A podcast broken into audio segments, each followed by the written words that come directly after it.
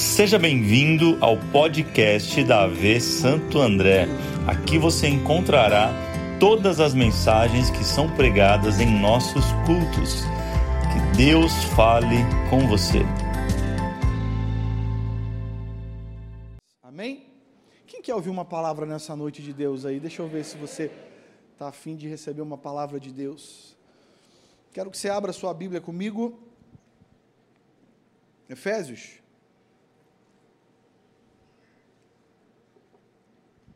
Você que está em casa também, Deus te abençoe. Obrigado por você estar com a gente nessa, nessa noite. Se você nos visita também, coloca aí no chat. Alguém vai estar dando as boas-vindas para você, além de mim, é claro. Deus te abençoe. Seja bem-vindo à nossa quarta do encontro, tá bom? Efésios capítulo 2, eu quero ler com você do 1 ao 9. Se você abriu, deixe sua Bíblia aberta, o seu celular aí, seu aplicativo, feche apenas os seus olhos. Eu quero orar contigo nessa noite. Pai, eu quero dar o total controle desse momento para o Senhor. Eu não tenho a mínima pretensão e não tenho a mínima condição de assumir o controle aqui nesse momento. Portanto, conduz, fala, ministra e Trata, Deus, da maneira que o Senhor quiser tratar com as nossas vidas através dessa palavra, em nome de Jesus. Amém. Amém. Efésios 2, do 1 ao 9, diz assim: Olha, vocês estavam mortos em suas transgressões e pecados, nos quais costumavam viver quando seguiam a presente ordem deste mundo e o príncipe do poder do ar o Espírito que agora está atuando nos que vivem na desobediência. Eu, eu, vou continuar lendo, mas eu quero que você preste atenção que há um tempo verbal que Paulo está se referindo à igreja de Éfeso. Paulo está dizendo que eles viviam de uma, de uma maneira e naquele momento estavam vivendo de outra. Você entendeu isso? Amém? No 3, anteriormente, todos nós também vivíamos entre eles satisfazendo as vontades da nossa carne, seguindo os seus desejos e pensamentos. Como os outros, éramos, por natureza, merecedores da ira. Diga comigo, merecedores, da ira. Todavia, Deus, que é rico em misericórdia, pelo grande amor com que nos amou, deu-nos vida juntamente com Cristo, quando ainda estávamos mortos em transgressões. Pela graça, vocês são salvos. Deus nos ressuscitou com Cristo e com Ele nos fez assentar nos lugares celestiais em Cristo Jesus, para mostrar nas eras que hão de vir, diga comigo, hão de vir, a incomparável riqueza de Sua graça, demonstrada em Sua bondade para conosco em Cristo Jesus.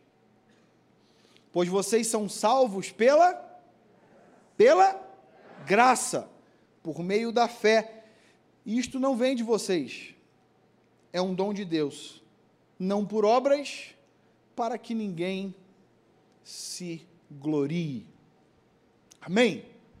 Hoje eu quero falar com vocês um pouquinho sobre algo que a gente talvez não valoriza tanto. Algo que, de repente, no seu dia a dia é passado despercebido, talvez você nem lembra, talvez você já tenha esquecido, mas eu quero hoje trazer à tua memória algo que é o motivo de você estar hoje aqui, inclusive. Eu quero falar hoje sobre o escândalo da graça. Diga comigo, o escândalo da graça. Na verdade, a gente quer falar um pouquinho sobre essa graça escandalosa que o nosso Deus, ele replicou para nós. A palavra graça, no original, ela vem de uma raiz é, escrita de chariz. E essa palavra, ela significa muito mais do que aquilo que você já deve ter muito ouvido falar. Quando a gente fala de graça, o que que você, o que que vem na tua cabeça imediatamente? Favor? Hã? Favor e merecido. Nós aprendemos a vida inteira que graça é favor e merecido. Pastor, está errado? Não, não está errado. Graça, de fato, é favor e merecido. Mas eu quero hoje fazer você entender um pouquinho nessa introdução que talvez ela vá muito além do que ser um favor merecido. A palavra graça, ela também na sua raiz da sua palavra, ela tem a ver com aquilo ou o motivo que me dá alegria. Eu não sei se você se recorda de Paulo quando ele começa a reclamar do seu espinho na carne. Quem lembra desse, dessa passagem? Paulo ele, ele pede para Deus que Deus tirasse dele o espinho na carne. Sim ou não? Quem tem algum espinho na carne aqui? Todos nós temos algo que a gente luta diariamente, que a gente combate todos os dias, que o nosso eu precisa ser derrubado, que a gente precisa alimentar o espírito para que o espírito vença isso. Obviamente, a Bíblia ela não, ela não dá aqui nenhuma, nenhuma diretriz ou nenhum caminho para que nós é, tenhamos alguma evidência clara daquilo que fosse o espinho na carne na vida de Paulo. E eu também não quero entrar nesse mérito. Existem vários estudos aí, várias linhas teológicas que, que vão tratar sobre isso, mas não quero entrar nesse mérito. O que eu acho interessante é a resposta de Deus para Paulo quando ele pede para que o espinho da carne dele fosse retirado. Deus, me tira esse espinho, Senhor, eu não aguento mais, Senhor, olha, isso aqui está difícil. A resposta clara e evidente de Deus para Paulo foi: Paulo, vão comigo a minha? Ô, gente, vocês não são crente, não, não é possível. A minha graça ah, vocês estavam com vergonha, entendi. Claro, vocês sabiam dessa, dessa resposta. A resposta de Deus para Paulo é: Paulo, a minha graça te basta. O que, que Deus estava falando com Paulo? O que, que Cristo estava querendo dizer para Paulo? Essa, esse, o significado dessa resposta para Paulo era: Paulo, eu tenho um motivo para te dar que vai trazer muito mais alegria do que a tristeza que esse espinho na carne pode te oferecer. Às vezes nós valorizamos tanto a dificuldade ou o problema que a gente passa, e a gente esquece de que nós estamos debaixo da graça de Deus. E graça, eu quero que você saia daqui aprendendo isso hoje. Graça, além de favor e merecido, é motivo de alegria. Pastor, mas como pode? Eu tenho vivido dias terríveis. É porque você ainda não entendeu a graça. Porque o dia que você entender a graça, o problema pode bater na sua porta. Você vai fazer igual o pastor Davis ministrou aqui alguns domingos atrás. Teu endereço é outro, aqui não. Porque aqui eu estou debaixo da graça. E eu tenho alegria suficiente. O problema é você não vai me atingir. Preste atenção numa coisa: o escândalo da graça é sobre algo que vai falar, que vai trazer uma informação muito maior do que às vezes o singularismo que nós temos é, é visto e muitas vezes nos permitido experimentar. Porque a graça está liberada para nós. Só que eu preciso acessá-la. Eu preciso trazer essa graça sobre a minha vida.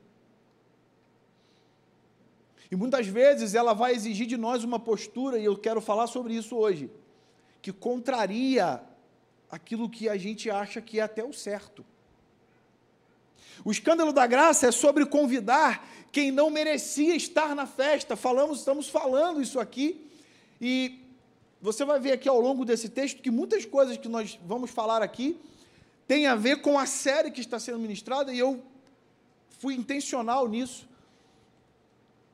Conversei um pouquinho com, com o David e falei: Você me permite entrar um pouquinho na graça.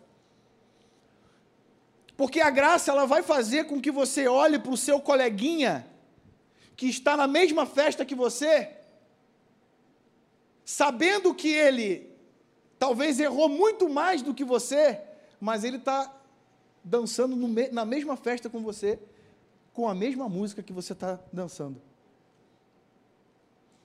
A graça faz você, por isso que ela é escandalosa. Porque ela contraria aquilo que a vida inteira nós fomos ensinados. Eu só quero que você não confunda uma coisa, e o texto aqui ele diferencia isso. Às vezes a gente confunde misericórdia com graça. Você sabia que é diferente? Eu vou explicar para você o que é misericórdia e o que é graça. Misericórdia é quando Deus não te castiga pelo pecado que você está merecendo ser castigado. Isso é misericórdia. E graça, pastor? Graça é quando Ele te abençoa quando você não merece ser abençoado. Então, são duas coisas opostas que nós estamos falando. Hoje eu quero falar de graça. Eu quero falar do momento em que você é alcançado pela bondade de Deus, sem você, ao menos, merecer ser alcançado. Eu quero só lembrar aqui você, e quero, quero tomar ele um pouquinho como base, o texto que nós, que nós estamos aqui sendo ministrados, de Mateus 22. Eu não vou ler, mas eu quero separar aqui algumas, alguns personagens ou alguns momentos que esse texto fala com a gente. Então, olha só, quem lembra comigo? Esse texto fala que um rei fez uma festa para o filho, sim ou não? Quem está tá vindo na série, quem está acompanhando aí, amém? Quem não está acompanhando, assiste lá no YouTube, está sendo incrível. Então, a, a primeira fase aqui desse texto é um rei que faz uma festa para o filho. A segunda etapa é esse rei, ele escolhe quem vai para a festa. Diga comigo, o rei escolhe quem vai para a festa. A terceira etapa desse texto fala que os convidados que foram escolhidos, eles não aceitaram o convite. Sim ou não? E a quarta etapa é o rei manda chamar todos. Aí entra o escândalo da graça. Eu não sei se você percebeu, mas esse texto claramente ele traz para nós uma realidade da antiga aliança com a nova aliança. A antiga aliança, ela também tem graça. Ao contrário do que às vezes você pode já ter ouvido em alguns lugares, mas a graça estava presente também no Antigo Testamento. Quando você vai ver lá em Gênesis, no capítulo 3, o versículo 15, quando na, na, naquele momento ali que Deus ele fala que é, é, alguém no futuro e aqui está trazendo a personificação do próprio Jesus pisaria na cabeça da serpente e a serpente pisaria no seu calcanhar. Aqui já traz um relato fiel da graça. Porque o que Deus está falando aqui no capítulo 3 de Gênesis nada mais é do que, em algum momento no tempo futuro, eu vou enviar Jesus, o meu filho, para morrer até por quem não merece. Já havia um apontamento da graça no Antigo Testamento. Se você for ver, eu não, eu não vou citar aqui, eu não vou ler para a gente ganhar tempo, mas se você for ler os, os salmos, principalmente de Davi, Davi ele fala de forma veemente sobre a graça. Durante muitos textos ele cita a graça de Deus no Antigo Testamento. Então, pastor, qual é a diferença então da graça na antiga aliança e na nova aliança? A diferença é que na nova aliança essa graça foi revelada em Jesus. Diga comigo, na nova aliança, a graça foi revelada em Jesus. Jesus ele veio para mostrar para todos na prática o que é viver e o que é desfrutar da graça de Deus nas nossas vidas. Eu não sei você, mas eu amo viver debaixo dessa graça. Eu não sei você, mas eu durante muitas vezes eu achei em alguns momentos da minha vida, se você compartilha disso comigo, dá uma risadinha aí, porque em alguns momentos da minha vida eu achei, agora eu vou ser fulminado. Rio, então aconteceu contigo também. Mas só para não ficar na risadinha, quem também já, se, já, já teve esse, essa, essa sensação? Cara, isso aqui que eu fiz agora deu ruim. Vou ser fulminado. Pode levantar a mão, não fico com vergonha, não.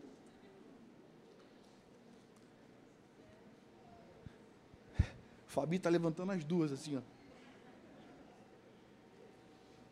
Não, a gente não tem esse sentimento, e aí o que, que acontece?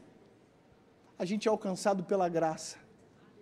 E a gente ouve Deus falando com a gente claramente, filhos, levanta, sacode a poeira. Eu estou contigo, me dá a mão aqui. Nós vamos andar de novo. Eu vou te dar mais uma chance. Você tem mais uma oportunidade. Eu acredito em você. Você consegue. E outra coisa, Davis falou domingo aqui: se caso você fracassar, eu te dou uma nova sandália e nós vamos caminhar de novo. E eu estou com você de novo. E a gente vai para o lugar de novo. A graça escandalosa faz isso. Porque durante muitas vezes nós achamos e pensamos que seria o fim e essa graça nos alcança. E eu quero falar com você rapidamente sobre três motivos que eu encontrei que torna essa graça escandalosa. Anote aí o primeiro, você que gosta de anotar. Por que, pastor, que essa graça é escandalosa? Número um, porque só os maduros entendem. Irmão, o crente imaturo não entende a graça.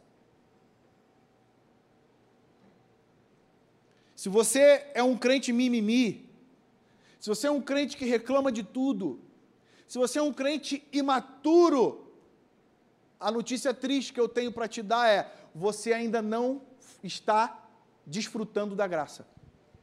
Você acha que está, mas não está. E eu vou te provar. Olha, olha o que, que o texto de Romanos, capítulo 8, do 15 ao 19, diz para nós. Olha o que, que Paulo vai falar aqui aos Romanos. Pois vocês não receberam um espírito que os escravize para novamente temer mas receberam o Espírito que os adota como filhos, por meio do qual clamamos Abba Pai. O próprio Espírito testemunha ao nosso espírito que somos filhos de Deus. Se somos filhos, repare que nós já falamos três vezes aqui a palavra filho. Se você não reparou, quero te alertar. Se somos filhos, então somos herdeiros. Herdeiros de Deus e co-herdeiros com Cristo. Se de fato participamos dos seus sofrimentos, para que também participemos da sua glória. Considero que os nossos sofrimentos atuais não podem ser comparados com a glória que em nós será revelada. A natureza criada aguarda com grande expectativa que os filhos de Deus sejam revelados. Preste atenção numa coisa que eu quero, é um detalhe que nós não podemos abrir mão de falar nesse texto. Paulo ele fala aqui, ele cita quatro vezes a palavra filhos. Ele diz que nós somos filhos de Deus, nós, somos, nós fomos adotados como, como filhos. E se somos filhos, nós somos herdeiros e co-herdeiros com Cristo. Isso ele está dizendo em um processo inicial. Para quem ele está falando? Para os romanos, para a igreja de Roma. Só que no versículo 19, Paulo ele diz que a natureza criada, ou seja, o mundo, aguarda com uma expectativa, com uma grande expectativa, a manifestação dos filhos de Deus. Só que há uma diferença aqui no original que eu quero que você entenda. Quando Paulo fala sobre os, as três vezes que Paulo fala de filho aqui no início, Paulo está falando de tecnon. Anote isso para você não esquecer. Tecnon. Tecnon é filho em grego, mas com o significado de filho mesmo. Filho, filho. Minha, minha filha Nicole. A Antonella. Filha do Rodrigo. E da Lani. Então, Tecnon é filho, ou filho do, da, da, da, do seu sangue, ou filho adotado. Mas é filho, é o papel do filho. Então, esses são os filhos que foram resgatados. Agora, tem um detalhe nesse texto. O mundo não espera os Tecnon. Porque Paulo está dizendo que a grande expectativa que a criação aguarda é na manifestação dos filhos de Deus, mas esse filho de Deus aqui é um outro significado em grego, chamado ruios. Diga comigo, ruios. Ou ruios. O que, que é ruios? Ruios são filhos maduros. O mundo não está esperando a manifestação dos tecnons, ou seja, dos filhos imaturos dos filhos que falam assim: você não pode é, é, ir na mesma igreja que eu, porque você não merece Jesus, porque você errou a vida inteira, porque você não tem condição. Não, não, não, você errou muito. Você é um cara que, se você for lá, você vai queimar a minha igreja. Não, não, não, não, você não merece. Esses são os tecnons, são, são os filhos imaturos. São aqueles que não conseguem estar na mesma festa com pessoas que, segundo eles, são piores do que ele. Por isso, Paulo aqui, ele é muito enfático quando ele fala assim: não, não, não, o mundo não espera a manifestação desses filhos. O mundo espera a manifestação dos ruiós, daqueles que são maduros e daqueles que vão dizer assim: cara, é, foi por você que Jesus veio. Cara, olha só, exatamente porque você fez alguma coisa errada que Jesus te quer, irmão. Isso é ser um filho maduro e é essa pessoa que a graça quer alcançar. Porque hoje no meio das igrejas é muito difícil, é, são os apontamentos, são as acusações. Tem gente que vive esperando um post seu na internet para já tentar malhar você, para já tentar te criticar e fazer comentário. Aqui não, eu sei que aqui não tem isso, isso é em outras igrejas. Mas os filhos maduros, existe uma expectativa enorme lá fora para que eles se manifestem. Então, número um, por que, que essa graça é escandalosa? Porque só os filhos maduros podem. Não, não é que só os maduros podem recebê-la, mas só os maduros podem desfrutar dela. Amém? Amém? Número dois, anote aí. Por que, que a graça é escandalosa? Porque ela não é por mérito. Diga comigo, porque não é por mérito. A gente às vezes quer trazer a ideia corporativa, né, a, a, os conceitos do mundo corporativo para a eclésia, né, para a igreja, ou para o mundo espiritual. Como é que funciona lá fora? Você vale o quanto você traz de resultado. É, é simples, é assim. E não tem problema nenhum nisso. Se você tem uma empresa, você contrata alguém, se aquela pessoa não te traz resultado, o que, que você faz com ela? Hã? Dispensa. Ou talvez, se você tem condição de remanejá-lo, colocar em outro setor, dar um treinamento, de repente tentar fazer, ok. Mas se não, se o resultado não vier, é inevitável, vai ser dispensado, vai ser liberado. Só que no reino de Deus não funciona assim. Anote uma coisa: a graça te alcança pela identidade que Cristo te deu e não por quem você se tornou sem Ele. Houve uma identidade liberada sobre a tua vida e ela é sua e acabou, ninguém vai tirar de você. Só que se em algum momento você se perdeu e você se tornou uma outra pessoa, a graça, ela continua olhando para a identidade original que Cristo te deu não é por aquilo que o mundo te tornou, não é por aquilo que talvez as aflições do dia a dia fizeram com você.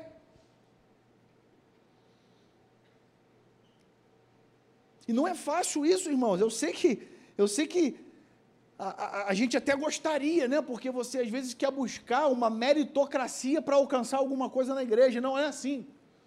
Pastor, porque eu chego aqui tal hora, eu sempre chego cedo e não tem ninguém me vendo, porque eu sou bom, porque eu sou. Não, não, não, não. Não é por aí. Reino não é por mérito. Reino é por chamado. Reino é por propósito. Reino é baseado na graça de Deus.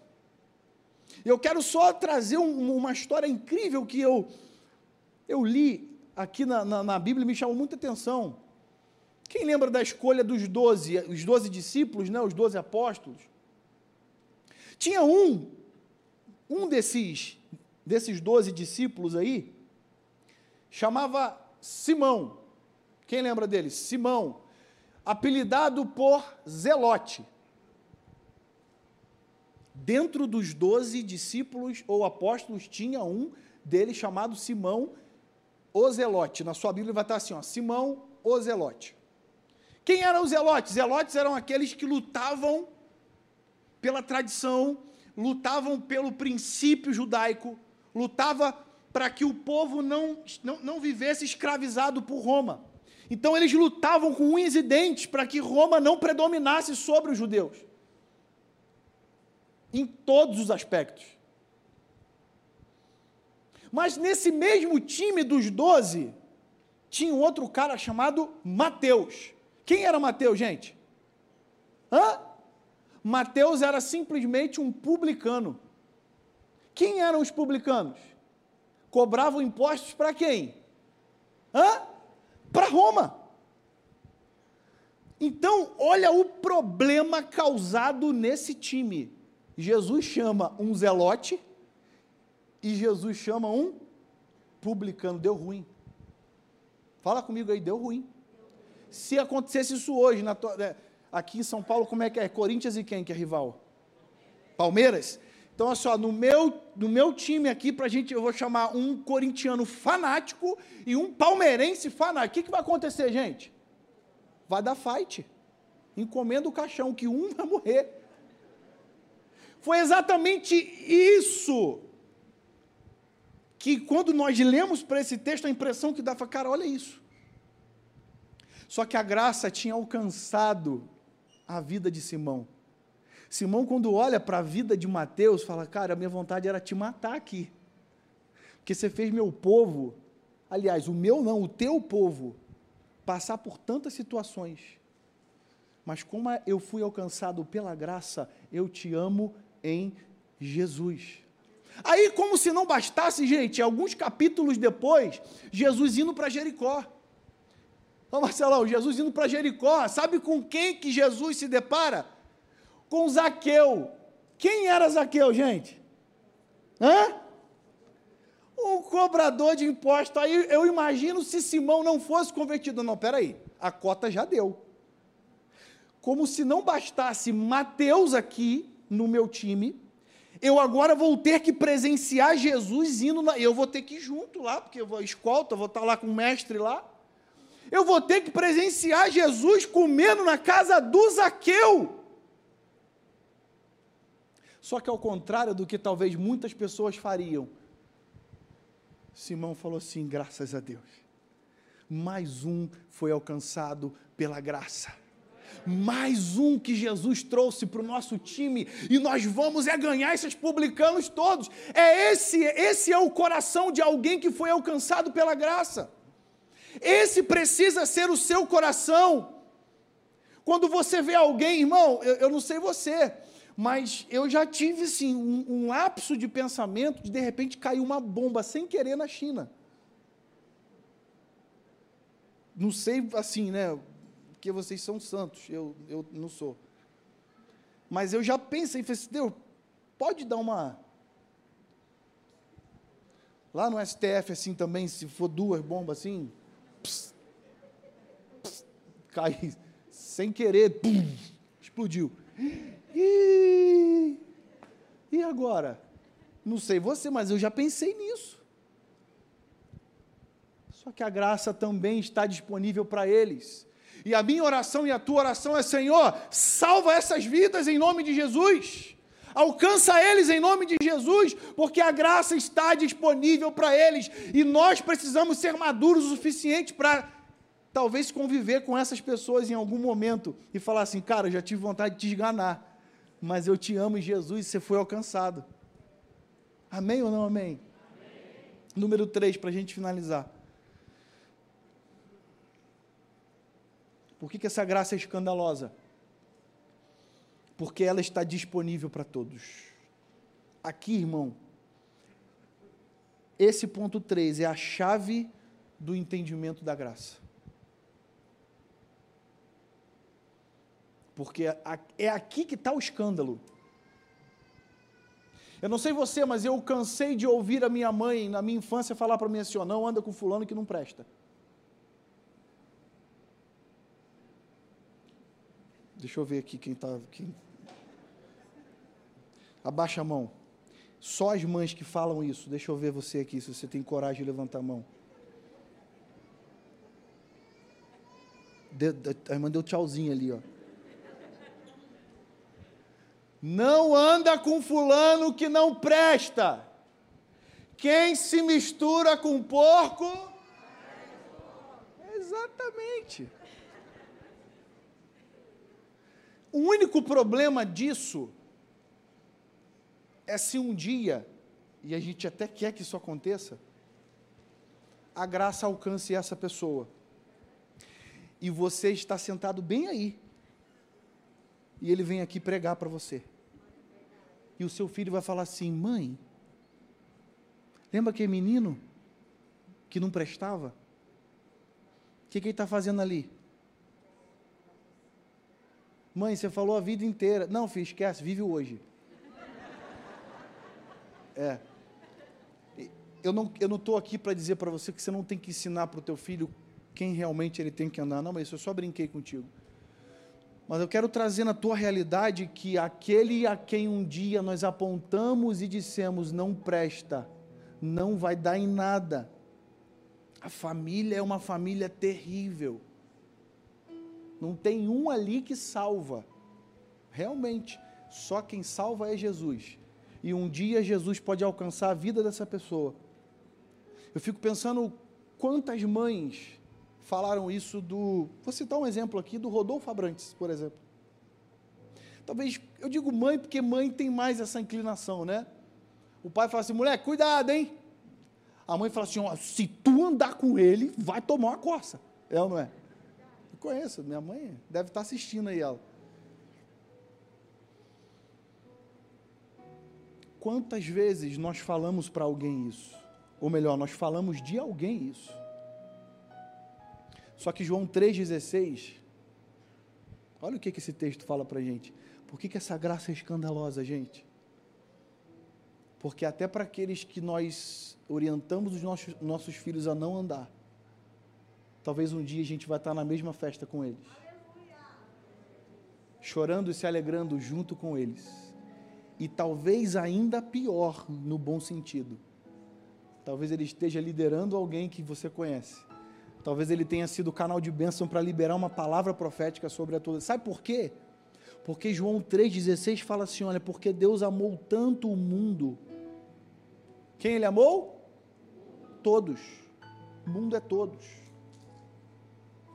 Que deu o seu Filho unigênito para que todo aquele que nele crê não pereça, mas tenha vida eterna. O amor de Deus é pelo mundo, mas para desfrutar da graça é só para aqueles que creem. Talvez você hoje tenha entrado aqui nesse lugar e eu quero finalizar falando isso com você. Talvez você tenha sido exatamente essa pessoa que alguém um dia falou: não presta, não anda junto. Você está aqui me ouvindo e está passando um, um filme na sua mente. Talvez você aprontou demais. Talvez você foi uma pessoa terrível, um jovem, um adolescente terrível. Você vivia sendo expulso da escola. Você vivia recebendo anotação na sua caderneta. Mas um dia a graça te alcançou. E hoje você está aqui me ouvindo porque exatamente essa graça ela foi boa o suficiente para olhar para você e dizer, mesmo você sendo do jeito que você é, você é convidado para minha festa.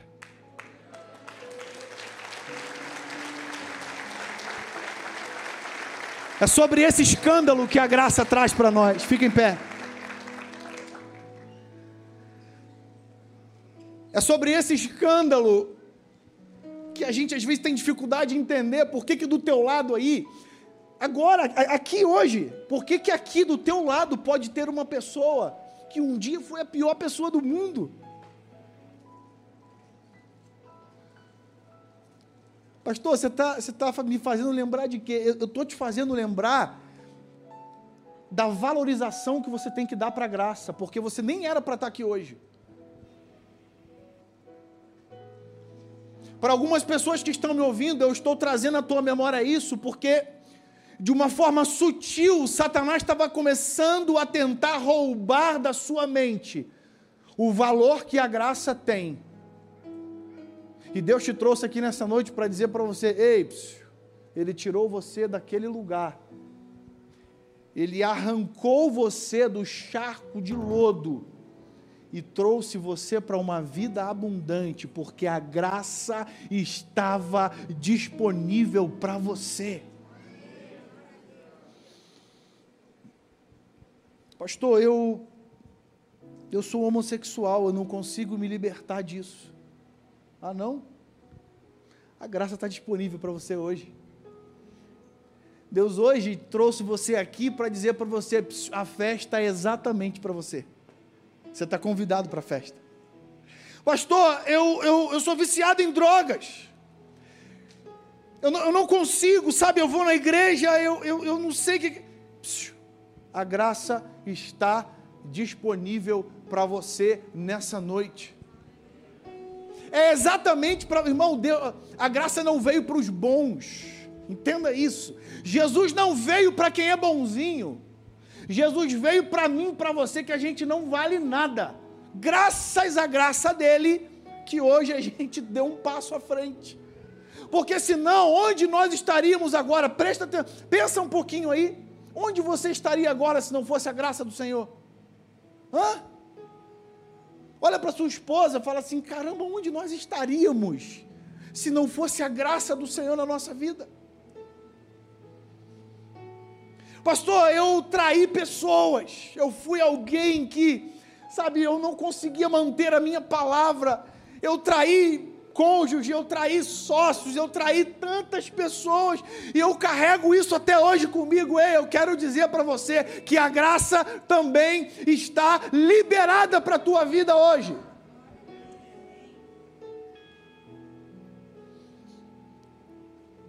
Pastor, eu menti para o meu marido, eu menti para minha esposa a graça também está disponível para você. Irmão, eu estou falando algumas coisas que Deus está me direcionando a falar.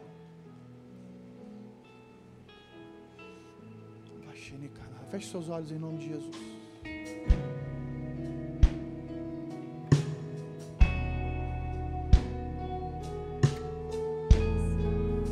Pastor, eu me prostituo.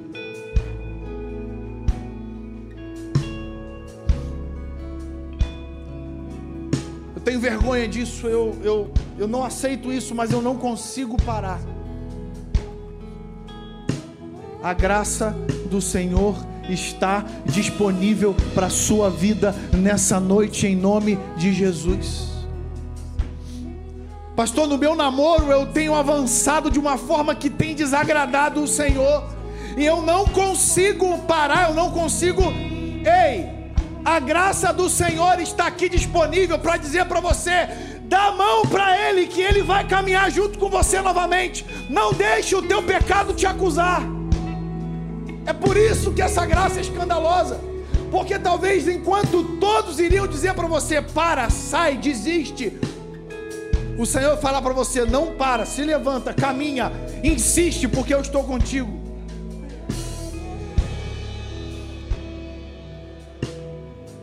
Sabe, às vezes a gente rotula alguns pecados. Mas você sabia que às vezes é muito mais fácil, entenda, é muito mais fácil um homossexual entrar no céu, ou melhor, ele se libertar e entrar no céu do que um fofoqueiro?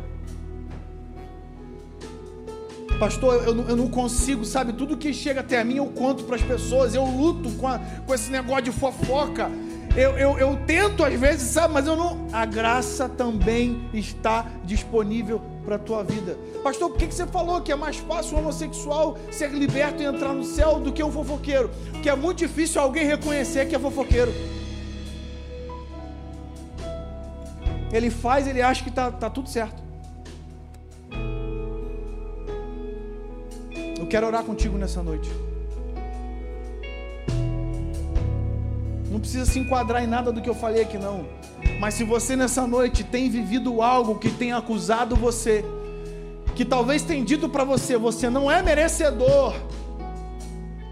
Você vai dizer assim: é verdade, eu realmente não sou merecedor. Mas a graça e o favor de Deus e a alegria que essa graça me traz, vai me fazer caminhar mais uma vez com Jesus. Se você nessa noite se encaixa nessa palavra e você precisa urgentemente desfrutar dessa graça. Eu estou falando para você que é crente, para você que talvez é dessa igreja ou de outra igreja, mas se você entendeu essa palavra e você precisa viver isso na tua vida, porque algo tem apontado todos os dedos para você, dizendo que você não pode, que você é incapaz, que você não consegue, que você não merece. Eu quero que você saia do seu lugar e venha aqui na frente. A gente quer orar contigo nessa noite.